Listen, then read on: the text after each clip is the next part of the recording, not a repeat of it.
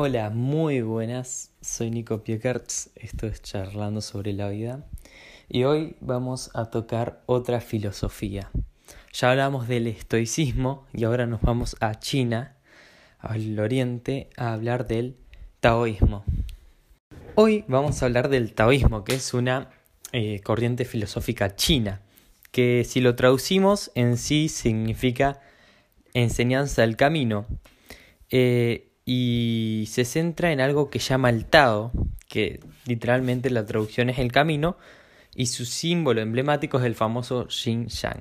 El objetivo de, de esta filosofía es poner a prueba las creencias nuestras, los valores, nuestros principios, nuestras reglas y nuestros comportamientos. Así que bueno, empezamos. Los taoístas más viejos y antiguos observaron que los humanos tienden a actuar de una forma muy contraproducente, porque intentan alterar el transcurso de la naturaleza ante su insignificancia, o sea, sus esfuerzos, sus hábitos y costumbres pretenden mejorar un beneficio común, pero carecen de sentido. Esto decían los viejos taoístas. Estas ideas de cambiarlo y adaptarlo así, en un mundo tan caótico, eh, según los taoístas, decían que no podíamos predecir una realidad que está en constante cambio. O sea, la naturaleza se encuentra en un constante cambio y es totalmente impredecible. Y esto los taoístas lo conocían como el flujo de la vida. Pero, ¿qué es el Tao que habíamos traducido como el camino? Para ellos es una fuerza misteriosa e indefinible. Es imperceptible e inexplicable. El concepto más parecido para la gente que no sabe es Dios, pero ni siquiera es eso. El Tao para ellos lo engloba todo, va más allá de lo que uno pueda percibir ante los sentidos y ante su pensamiento con la razón, o sea, es incomprensible.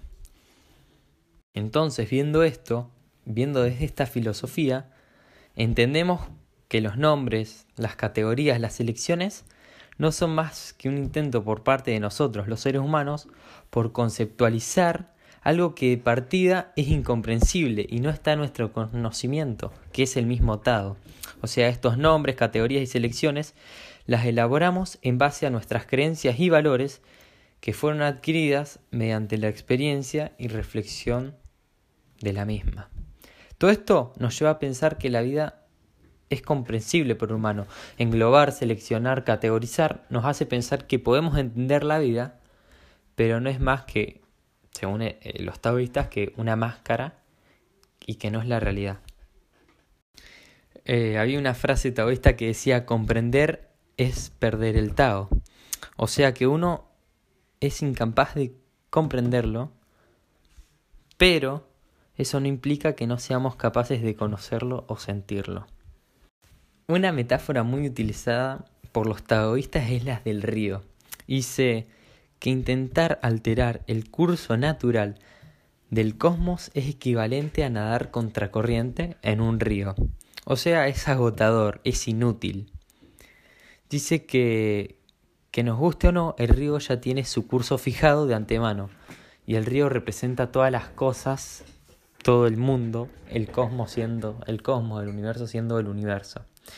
Entonces, eh, a través de esta analogía que hacían los taoístas, decían que nuestra mente cree firmemente que puede controlar el entorno sin darse cuenta de que no es controlable.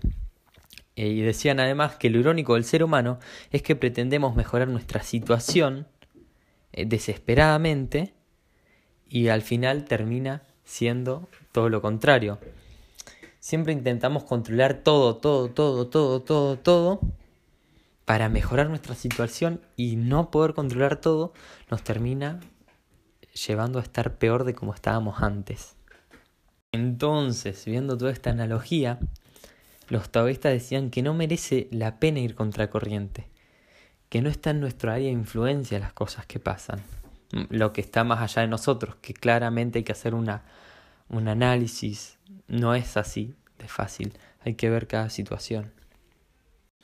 Entonces el taoísta admite su falta de control sobre los objetos y elementos naturales, comenzando por procesos corporales como es el latir del corazón o la digestión misma y siguiendo por la gente y la sociedad, o sea, según ellos, no podemos elegir quién nos parece atractivo y quién no.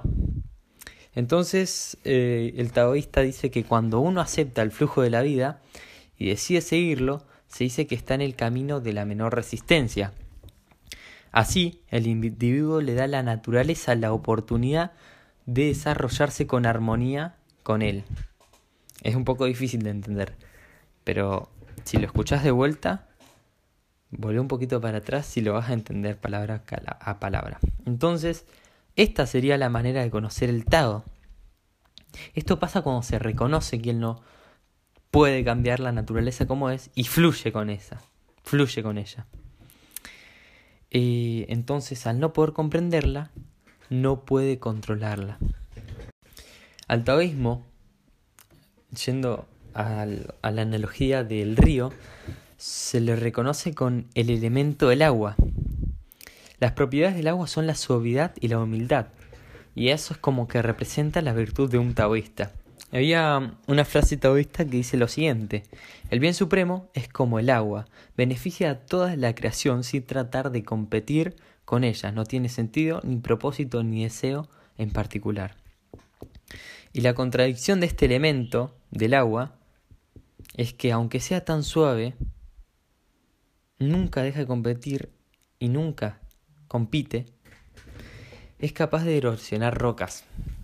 ¿Se entiende la analogía? Por eso dice que ser taoísta es ser como el agua. Él fluye y con ese fluir, a través de las cualidades que son la suavidad y la humildad, aún así puede romper las rocas. Y el último principio taoísta que les voy a traer por hoy es la gentileza. Los taoístas dicen que de no ser suficientemente sutiles, vamos a terminar gastando más energía de la necesaria para realizar las tareas más importantes. O sea que nuestros costes van a superar los beneficios de estas tareas. Y los taoístas también decían que el estado de flujo nos protege del aburrimiento como también de la ansiedad. Estar en estado de flujo es estar en equilibrio. Por ejemplo, si tenemos una tarea muy fácil, nos vamos a cansar rápido de ella. Pero si tenemos una tarea muy difícil, nos vamos a frustrar rápido. Entonces, lo que busca este principio es equilibrar la actividad con la, con la habilidad de quien realiza esa actividad. Y una frase que tenían también es que el estado de flujo requiere un equilibrio entre la acción y la inacción. Aprender a, a saber cuándo tenemos que actuar y cuándo no tenemos que actuar. Eh, y según los taoístas, para terminar la última frase, dice que el hecho de perseguir algo con todas nuestras fuerzas eh, es algo inútil y es un desgaste de energía no necesario. En reflexión es, les tiré muy poquita información, pero suficiente como para que se interesen y empiecen a investigar por sus propios medios. El taoísmo es una filosofía totalmente contraria a la que nos enseñan día a día, porque día a día nos dicen que tenemos que dar duro, que no tenemos que descansar, que tenemos que estar siempre enfocados, que no puedes pasar un día descansando y el taoísmo nos dice que hay que encontrar un equilibrio entre la inacción y la acción, que hay que fluir, que no hay que tratar de controlar todo, porque es algo que pasa mucho en países como Argentina y Latinoamérica, que intentamos controlar todo hasta el más mínimo detalle. Y, y eso nos termina siendo peor, como decía acá. Entonces eh, es una filosofía muy popular en Oriente y es muy interesante, por eso decidí traerlas. Entonces espero que les haya gustado y si les gustó pueden compartirlo. Así que gracias, nos vemos.